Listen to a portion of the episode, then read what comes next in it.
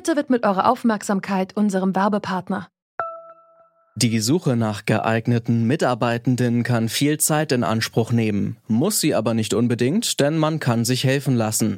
Zum Beispiel mit den Premium-Stellenanzeigen von Indeed, denn damit wird eure Stellenanzeige in der Suche sichtbarer und Bewerberinnen und Bewerber werden schneller auf euch aufmerksam. Indeed schenkt euch jetzt 75 Euro Startguthaben für eure Premium-Stellenanzeigen.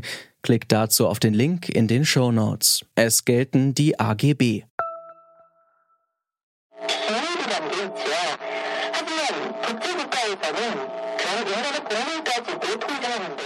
So klingen die nordkoreanischen Lautsprecher, die auf der koreanischen Halbinsel den Süden mit Propaganda beschallen.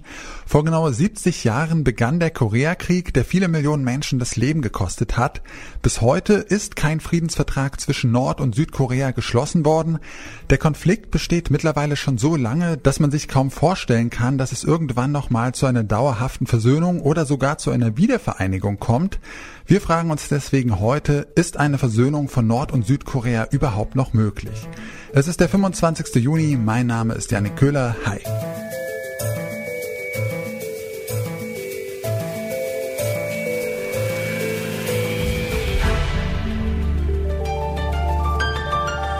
Zurück zum Thema. Seit 70 Jahren schwelt der Konflikt zwischen Nord- und Südkorea. Mal gibt es vorsichtige Annäherungen, dann scheinbare Rückschläge. Erst in der vergangenen Woche hat Nordkorea das erst zwei Jahre alte Verbindungsbüro an der Grenze gesprengt. Fabian Kretschmer hat die Lage im Blick. Er arbeitet schon lange als Auslandskorrespondent für verschiedene deutsche Medien und berichtet auch aus Südkorea. Ihn habe ich gefragt, wie nach den neuesten Drohungen denn die Stimmung vor Ort ist. Ja, also ich meine, ganz, ganz die jüngste Entwicklung ist, dass Kim Jong-un, also der Machthaber in Nordkorea, ähm, seine Drohaktion doch wieder ja, zurückgezogen hat oder zumindest pausiert hat. Aber ähm, generell äh, ist die Stimmung einfach ja, frustrierend. Also die Leute, die an diese Annäherung mit Nordkorea geglaubt haben, die waren sehr hoffnungsvoll. Das hat sich zerschlagen und quasi jetzt sehen wir wieder so den Status quo, den es schon äh, seit Jahrzehnten eigentlich gibt. Und ähm, das Problem ist, nicht so sehr die mil militärischen Drohungen. Also die Südkoreaner sind daran gewöhnt. Also die wissen eigentlich, dass Nordkorea quasi bellt, aber nicht beißt. Aber ähm, klar, trotzdem sind die frustriert und fühlen sich auch so ein bisschen hintergangen, weil äh, ja Nordkorea quasi jetzt auch nicht geliefert hat äh, im, im Zuge der Annäherung und gleichzeitig aber der Konflikt wahrscheinlich auch zwischen Nordkorea und den USA gelöst werden muss und äh, Südkorea dann das ja das nicht im Alleingang machen kann. 70 Jahre ist Korea jetzt schon geteilt. Das ist eine ganz schön lange Zeit. Die meisten Koreaner und Koreanerinnen kennen das auch gar nicht mehr anders. Meinen Sie denn, es kann überhaupt noch mal zu einer richtigen Versöhnung kommen oder sogar zu einer Wiedervereinigung? Ja, das hoffe ich natürlich, aber in den nächsten Jahren wird es auf jeden Fall schwer sein. Und das Thema Wiedervereinigung ist natürlich für die Generation also je jünger die Südkoreaner sind, umso mehr fühlen die ähm, gegenüber Nordkorea, dass es ein fremdes Land ist, dass es im Grunde Ausland ist.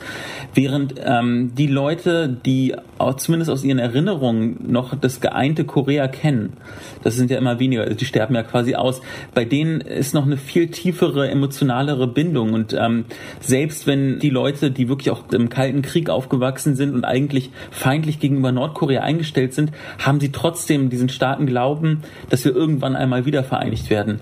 Also Sie meinen, dass ähm, eine Wiedervereinigung in Zukunft eher sogar noch unrealistischer wird, weil die Jugend das ja gar nicht mehr so äh, wahrnimmt als Teil ihres ähm, Landes oder ihrer Identität. Aber wie sieht's denn mit ähm, einer langfristigen Versöhnung aus? Ähm, könnte das wenigstens entstehen? Ja, also da muss zuerst quasi ein Friedensvertrag her und ähm, das kann nur mit ähm, ja, der Gunst der Amerikaner geschehen. Äh, da war ich quasi auch hoffnungsvoll in Bezug auf Trump, weil der äh, unkonventionell war. Der hat ähm, am Anfang richtige Entscheidungen getroffen etc. Aber das ist natürlich jetzt auch alles total ähm, spektakulär gescheitert.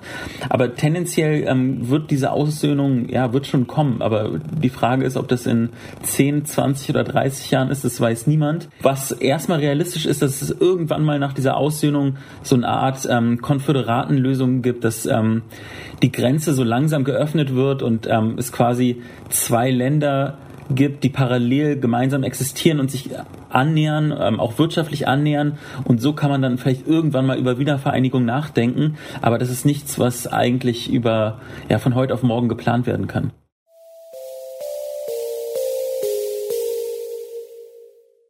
Eine Wiedervereinigung von heute auf morgen ist also ziemlich unwahrscheinlich, meint Fabian Kretschmer.